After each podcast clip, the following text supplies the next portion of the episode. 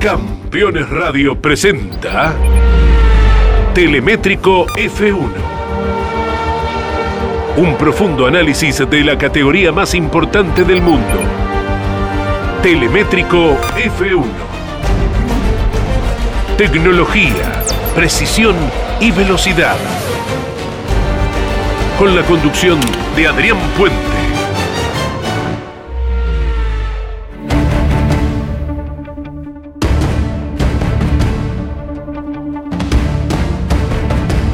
Hola, bienvenidos, ¿cómo les va a todos? Iniciamos Telemétrico F1 como todos los viernes a través de Campeones Radio y con conexión permanente a través de mis redes sociales. Ustedes saben que estoy en todas, con información diferenciada, clasificada, pero siempre referente a la Fórmula 1. YouTube, Spotify, Facebook, Twitter, Instagram, por allí nos podemos ver y escuchar durante toda la semana. Pero estamos aquí en Campeones Radio porque estamos ante un fin de semana muy especial vuelve la Fórmula 1 después de casi un largo mes de vacaciones, después de aquel tremendo Gran Premio de Hungría que dio una gratísima eh, sorpresa con la victoria de Esteban Ocon, el piloto de Alpine, el compañero de Fernando Alonso, después de un inicio muy accidentado que dejó prácticamente en dos secuencias a ocho autos fuera de la pista y esto de alguna manera propició, propició que Hungría fuese, que Budapest fuese un circuito muy distinto al que generalmente se espera. Y dejó la vara muy alta. Dejó la vara muy alta. Eh, lo bueno es que estamos ante uno de los mejores circuitos del calendario, según mi criterio. A pesar de que la versión original, ya lo comentamos el viernes pasado, eh, quedó en la historia. Era el doble de lo que es hoy. Entraba bien en el bosque de las Ardenas. Hoy es la mitad, pero de todas maneras con pasajes realmente muy exigentes. Los vamos a estar repasando como siempre hacemos con un onboard que fue la pole position, por ejemplo, de Charles Leclerc en el año 2019. No anda con chiquitas la Fórmula 1. Era muy esperada esta semana y particularmente la jornada de ayer jueves, porque era la primera toma de contacto con los pilotos. Muchos de ellos habían prometido novedades para después del verano. Las grandes novedades no llegaron, pero llegó una, que además nos llena de alegría que Fernando Alonso siga siendo piloto alpín para el año que viene. El piloto español ratificó su vínculo con la ex Renault para 2022 y fue una de las primeras noticias del jueves que hoy viernes, naturalmente, sigue teniendo mucha repercusión. Porque Alonso probablemente el año que viene, ya con 41 años, y si se retira Kimi Raikkonen, será el piloto más veterano en correr en la Fórmula 1. Alguien que también dejó la vara muy alta y que seguramente se autoconvenció de continuar, se autoconvenció de que había tomado una buena decisión después de lo que fue el extraordinario duelo con Lewis Hamilton en el Gran Premio de Budapest, donde lo contuvo y lo contuvo y lo contuvo tanto que le permitió a Ocon ganar, pero demostró que Alonso está intacto. Porque a ver, seamos honestos, a nadie sorprende que Alonso ratifique su vínculo porque de hecho fue lo que las partes habían expresado. Alonso adelantaba su llegada a la Fórmula 1 en 2021 como transición y puesta a punto para lo que sería 2022. 2022 con todo el cambio reglamentario. Alonso no quería empezar crudo el año que viene con todos los cambios que van a llegar el reglamento. Quería volver de a poco y necesitaba de este año. Por eso digo, no sorprende la ratificación de su vínculo. Claro, lo que sí es que Alonso se ponía a prueba este año. Tenía que convencerse de que iba por el buen camino. Y después de Hungría, a eso me refiero, terminó de convencerse. De que está entero, de que está con el mismo carácter y las mismas ganas de siempre. Y es más, Alonso vio en el horizonte la posibilidad de ganar. Y esto es lo que definitivamente lo convenció de seguir.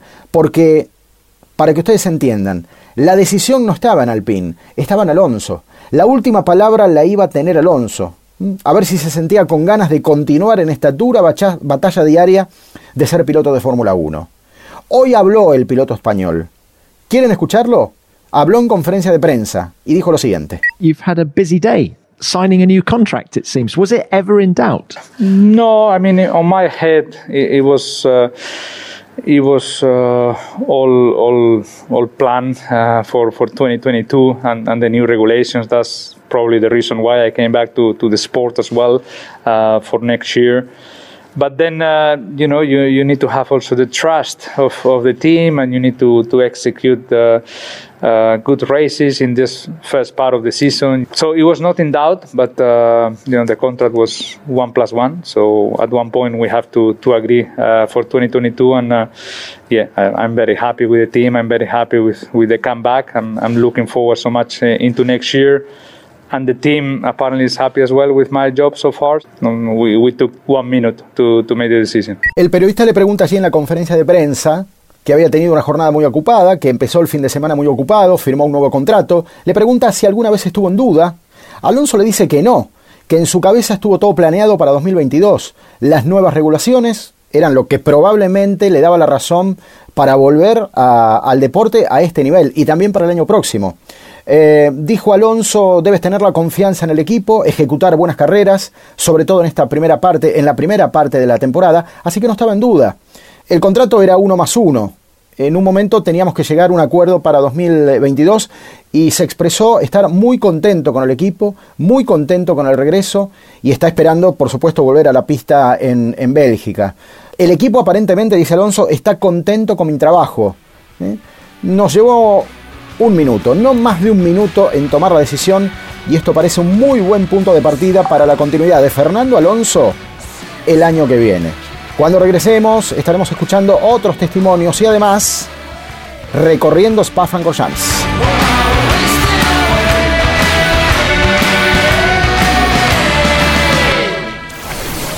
Estás escuchando Campeones Radio.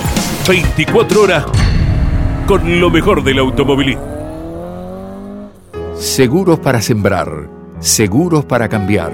Silo Bolsa Seguro, una solución única en el mercado brindada por Río Uruguay Seguros, IOF y Prosegur. Monitorea a distancia el estado de sus granos con una cobertura que ampara los daños causados por incendio, rayo, explosión y pérdidas por robo, huracán o granizo llegó la solución para un campo más seguro. Para más información, llama al 0800 555 5787 o comunícate con tu productor asesor de seguros. 0360, Superintendencia de Seguros de la Nación. Todos los viernes en Campeones Radio. Fórmula 3 Radio un programa dedicado íntegramente a la información de la Fórmula 13 Metropolitana, la categoría de monopostos más importante del automovilismo en Argentina. Fórmula 3 Radio. Con la conducción de Andrés Galazo. Todos los viernes a las 15 en Campeones Radio. Campeones Radio. Todo el automovilismo en un solo lugar.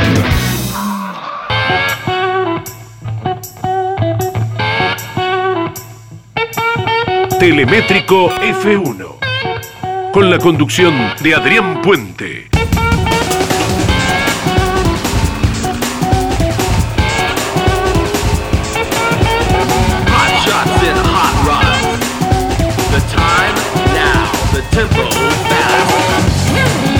Segundo bloque de Telemétrico F1 a través de Campeones Radio. Es toda una seducción correr en Spa. Y es toda una seducción ganar en Spa. Y es un logro en sí mismo incluso lograr una pole, más allá de que no otorgue puntos por ahora, ¿no? Cosa que creo debería revisarse en algún momento. Spa-Francorchamps tiene magia, pero tiene riesgo. Y por eso los pilotos se sienten realizados desde el momento que suman puntos, o largan en primera fila, o más aún, logran ganar la carrera. Está en la intención de Hamilton repetir la victoria del año pasado. Está en la pretensión de Ferrari. ¿Por qué no soñar con esto? Eh, repetir la faena de Charles Leclerc en el año 2019 o del propio Sebastián Vettel un año antes. Fueron dos victorias consecutivas de Ferrari. Está en la fantasía de Red Bull y de Max Verstappen volver a las épocas de gloria y sobre todo aquel 2013 de Sebastián Vettel cuando ganaba con la motorización de, de Renault. Está en la fantasía de Lando Norris volver a ser el McLaren que le dio la victoria a Jenson Button en el año 2012. Hay muchos sueños, Spa es lo que suelo decir una suerte de carrera de gran slam. Uso una terminología del tenis para que se entienda esta asociación. Monte Carlo entra en esa dimensión, Monza entra en esa dimensión, Silverstone también, sin dudas, entra, entra en ese calibre y tal vez podríamos estar debatiendo por alguna otra, pero por ahí va. Llegar a Spa-Francorchamps es primero interpretarlo bien, saber correrlo y vamos a escuchar a este fantástico motor Ferrari del año 2019 que nos lleva, que nos permite viajar en un circuito de más de 7 kilómetros por ondulaciones, por lugares muy rápidos, donde hay flat out total a todo motor y algunos lugares que por su lentitud son también un desafío. Así empieza la vuelta del piloto de Ferrari. Primera recta corta hasta los Ers. Una curva de 45 grados. Baja el motor. Y acá se empieza a construir Orush.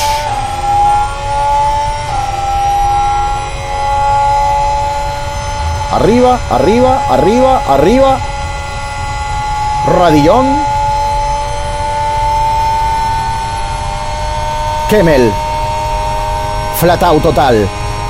Se llega a Malmedy. La curva del Scoms. Combinación a la derecha, combinación a la izquierda. Llega Rivage. Miren cómo baja la velocidad en Rivage.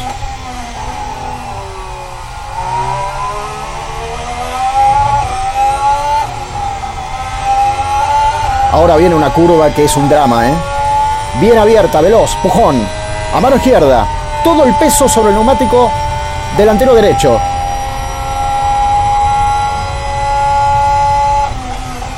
Bajan las revoluciones, llegamos a Fañez. Derecha, izquierda. Derecha otra vez porque llegamos a Stavelot. Igual que Pujón, pero al revés. Escuchen el motor. Y esto es música para los oídos. Blanchimont. El motor no baja nunca, escuchen.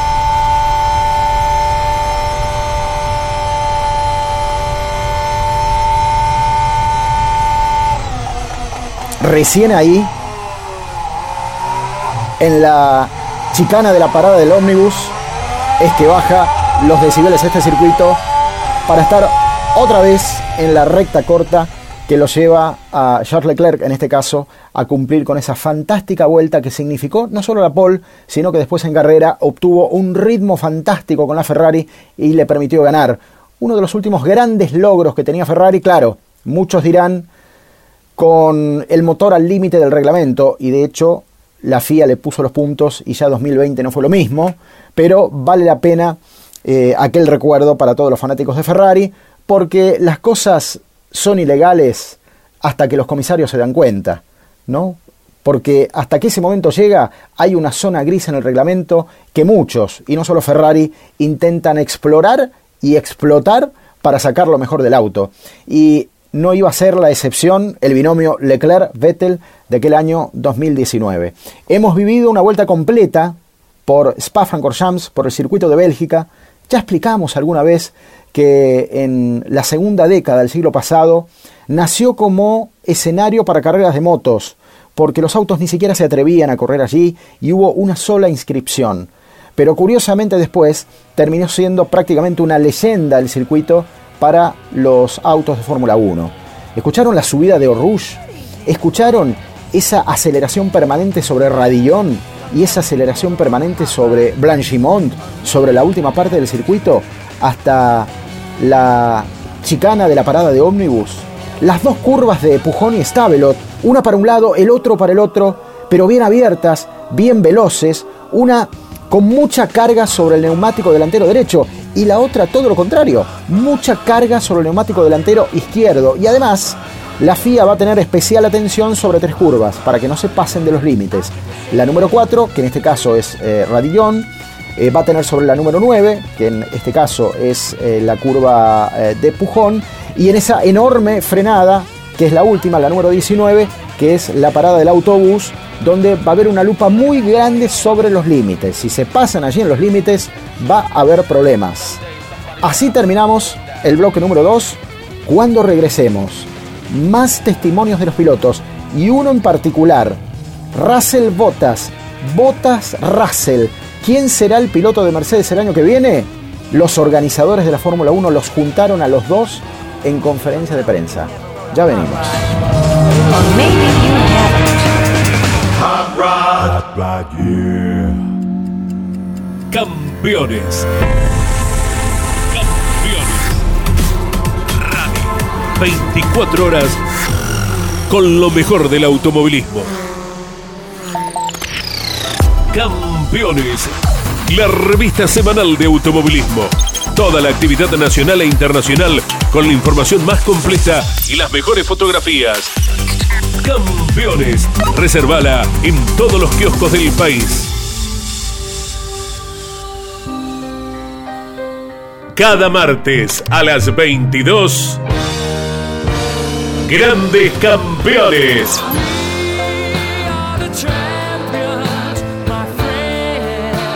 Un programa imperdible con un verdadero equipo de notables figuras. Juan María Traverso, Cocho López, Guillermo Yoyo Maldonado, Tito Besone y Ángel Guerra. Grandes campeones. Todos los martes a las 22 y repitiendo los jueves a las 17, los viernes a las 22 y los domingos a las 15. Grandes Campeones. Otra propuesta para disfrutar por Campeones Radio. Todo el automovilismo en un solo lugar. Telemétrico F1. Con la conducción de Adrián Puente.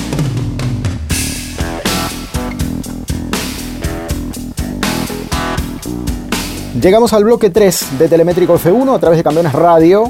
Si algo prometía Spa Francorchamps era que cuando volvieran, todos prácticamente a coro iban a anunciar qué butaca iban a ocupar el año que viene en la máxima categoría. Pero había mucha y especial atención sobre las declaraciones de Russell y de Bottas, porque los dos incluso presionaron mucho antes de la llegada del receso en que querían las cosas resueltas para cuando llegara el receso. Y por eso había mucho morbo ante la posibilidad de que los dos fueran convocados en conferencia de prensa al mismo momento y respondiendo a las mismas cosas. Ustedes saben por qué. Porque Russell es el principal candidato a ocupar la butaca de botas el año que viene, después del notable antecedente que dejó el año pasado en Shakir cuando lo reemplazó a Hamilton, contagiado de COVID-19, y estuvo a punto de ganar la carrera. Y convengamos que Bottas este año está teniendo un año especialmente errático, lo que lo hace un piloto vulnerable, un piloto vulnerable, eh, más cerca de la salida que de la permanencia. Claro, tiene un a favor, que Lewis Hamilton lo ama. Claro, ¿cómo no lo va a amar si Bottas siempre hizo caso del equipo y nunca, nunca plantó cara a la batalla a su compañero de equipo? Siempre propició su victoria, siempre alentó sus títulos del mundo. Recién este año tuvo algunas declaraciones más picantes, el piloto finlandés, pero nada que haya sido ratificado en la pista. Así que ahora vamos a escuchar la conferencia de prensa en dos partes. Primero a Bottas, después a Russell. Los dos coinciden, prácticamente van en la misma dirección. Pero ¿quién será el año que viene el piloto de Mercedes? Vamos a escuchar a los dos protagonistas. Do you know yet what you're doing next year? There's no no news to share um, yet, so um. Is that a surprise? Because both of you said before the summer break that you wanted your futures sorted before we got to Spa. Not really. I mean, yeah, maybe. You know, who knows? Maybe I know something, maybe I don't. But uh, like I said, there's there's no new, news to share. Allí teníamos la primera parte de Valtteri Bottas. Al lado estaba Russell. El periodista que le pregunta sin anestesia, ¿eh? ¿Ya sabes lo que vas a hacer el año que viene? Y Bottas, en su tono, dice, aún no hay noticias para compartir, así que no. No sé qué voy a hacer el año que viene. El periodista le repregunta, ¿eso es una sorpresa? Porque los dos dijeron antes de las vacaciones de verano que querían que su futuro se arreglara antes de que llegáramos a Spa. Esto le dice al periodista. A lo que contesta Botas, en realidad no. Tal vez sepas quién sabe de la cuestión, pero nosotros no. Tal vez se sepa algo, o tal vez no. Pero como dije, no hay novedades por compartir. Decía un Valtteri Botas muy serio como es su característica. Y ahora el periodista iba por el otro protagonista, George Russell. A ver qué contesta Russell. George, can we just get your thoughts on, on the situation, please? Yeah, I guess no, no news to share uh, at this stage. Um, still obviously in in discussions over over the summer break, but there's uh, nothing to to announce one way or another this weekend, and probably uh, not next weekend either, to be honest. So, um, which is I think it's no problem. Um, everything is you know do things right rather than quickly, let's say. Ay, ay, ay, pobre Russell, ¿no? Da la impresión de que el británico tiene más cosas que decir, pero que no puede decirlas. Eh, el periodista le pregunta, bueno, ¿nos puedes hablar sobre tu situación? Eh, no hay noticias para compartir, dice Russell en esta etapa. Estamos en discusiones, como lo estuvimos durante las vacaciones de verano. No hay nada que anunciar, eh, ni este fin de semana y probablemente tampoco el próximo fin de semana, para ser honesto. no hay ningún problema por, esto, por esta situación. pero ya sabes, haz las cosas bien en lugar de decirlas rápido. Suena que alguien en algún momento le pudo haber tirado las orejas a Russell. Porque si alguien levantó el perfil y mucho antes que Bottas fue el propio británico, ¿no? diciendo que él estaba capacitado incluso para ocupar ese lugar de privilegio que casi todos los pilotos querrían ocupar, que es el puesto de Bottas hoy en el, en el equipo Mercedes. La cuestión es que los dos fueron en la misma dirección, hicieron un pacto de silencio. Russell en su exposición dijo que tampoco en Monza probablemente haya novedades. Y el tema parece ser que queda mucho más para adelante. Da la impresión de que todos saben qué va a pasar, pero no hay acuerdo de cuándo lo van a hacer oficial. Por allí pasa un poco la cuestión. Russell da la impresión incluso de que, eh, insisto, es el que más ganas tiene de decir cosas que por alguna circunstancia no puede decirlas en este momento, porque, a ver, hay algo que es verdad. Viene una secuencia de tres carreras Estamos en Spa, después nos vamos a Monza y volvemos a Zandvoort después de 30 años. Y aquí probablemente el campeonato haga un codo y Mercedes necesita a sus pilotos concentrados, porque está peleando ese campeonato punto por punto contra Red Bull. Terminamos el tercer bloque y cuando regresemos, las cuatro noticias más importantes de la semana, aquí en Telemétrico F1. Estás escuchando Campeones Radio. 24 horas con lo mejor del automovilismo.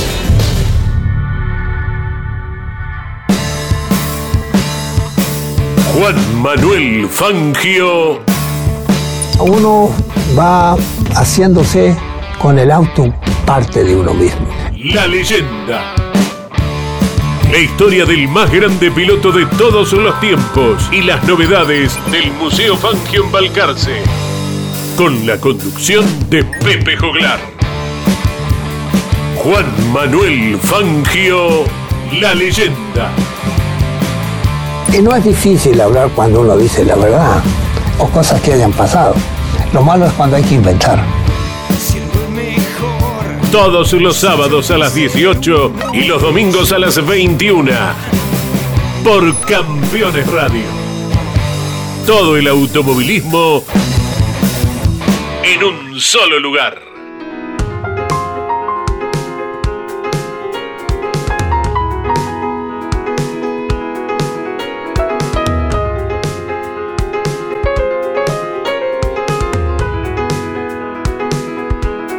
Telemétrico F1.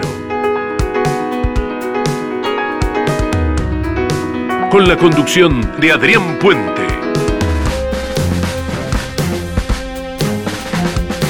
Cuarto y último bloque de Telemétrico F1 a través de Campeones Radio. Como siempre les recuerdo, vinculados todos los días y a toda hora a través de todas mis redes sociales, en donde me encuentran como Telemétrico F1. ¿De qué otra manera?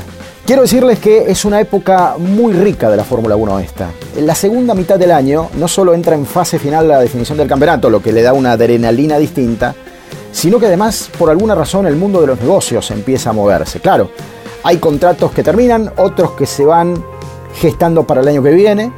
La Fórmula 1 cambia radicalmente el año que viene y también la matriz comercial en parte se eh, va a ver beneficiada o de alguna forma se va a ver modernizada y en medio de todas estas cosas, no solo surgen noticias de carácter competitivo, sino además administrativas, comerciales, pero de alto impacto.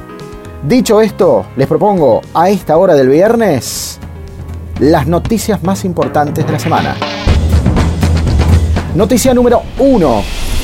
Toto Wolf y Lawrence Stroll van a ser investigados por sospechas en la inversión en Aston Martin. suena fuerte esto, ¿no?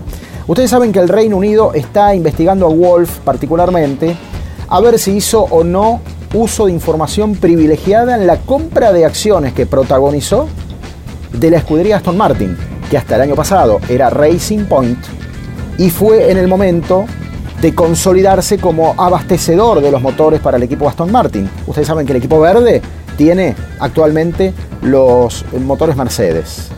Lo que están investigando, bueno, Toto Wolf en principio, ustedes lo saben, además tiene acciones de Williams, además de ser un gran gestor, es un empresario y es multimillonario, pero por eso cae la Autoridad Federal de Supervisión Financiera del Reino Unido por el pacto que habían firmado las dos partes en abril del año pasado, cuando parecía lejos todavía ver a un equipo formateado como Racing Point con los colores verdes de Aston Martin. Noticia número 2. Red Bull ficha a otro antiguo ingeniero de Mercedes. Todos para el año que viene. Todos para el desarrollo de la nueva matriz de motores que necesita Red Bull sí o sí.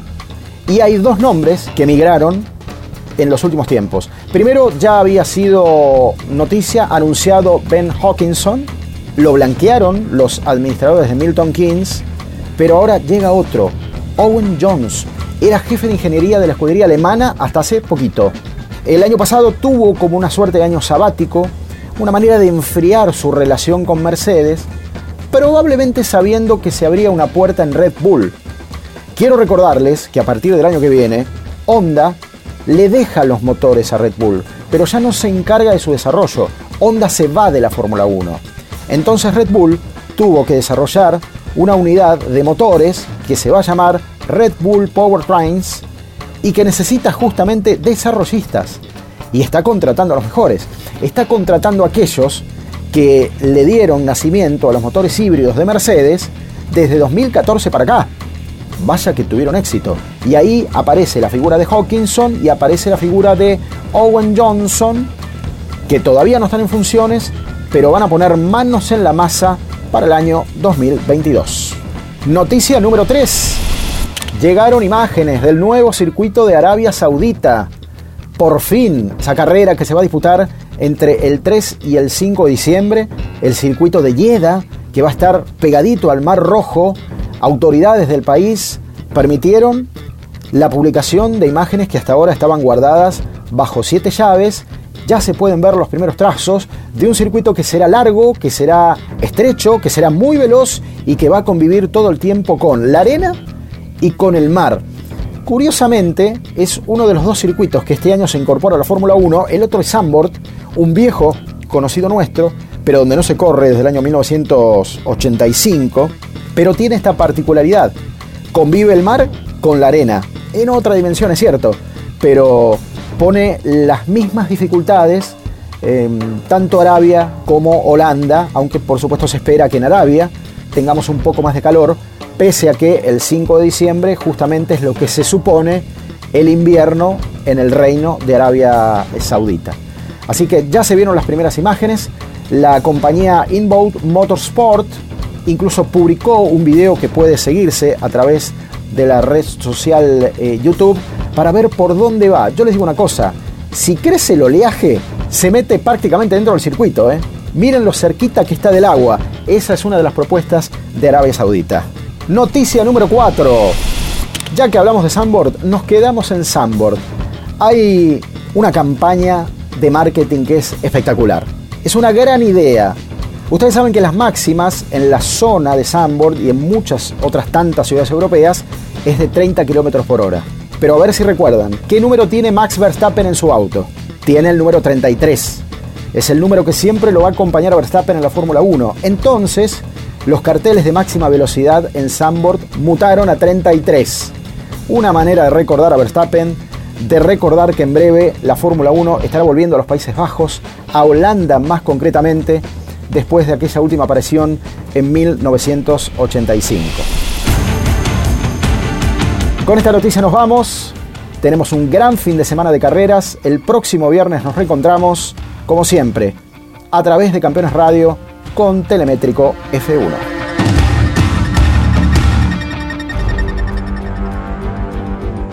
Campeones Radio presentó Telemétrico F1. Un profundo análisis de la categoría más importante del mundo.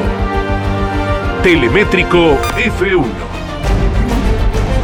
Tecnología, precisión y velocidad. Con la conducción de Adrián Puente. Por Campeones Radio. Todo el automovilismo en un solo lugar.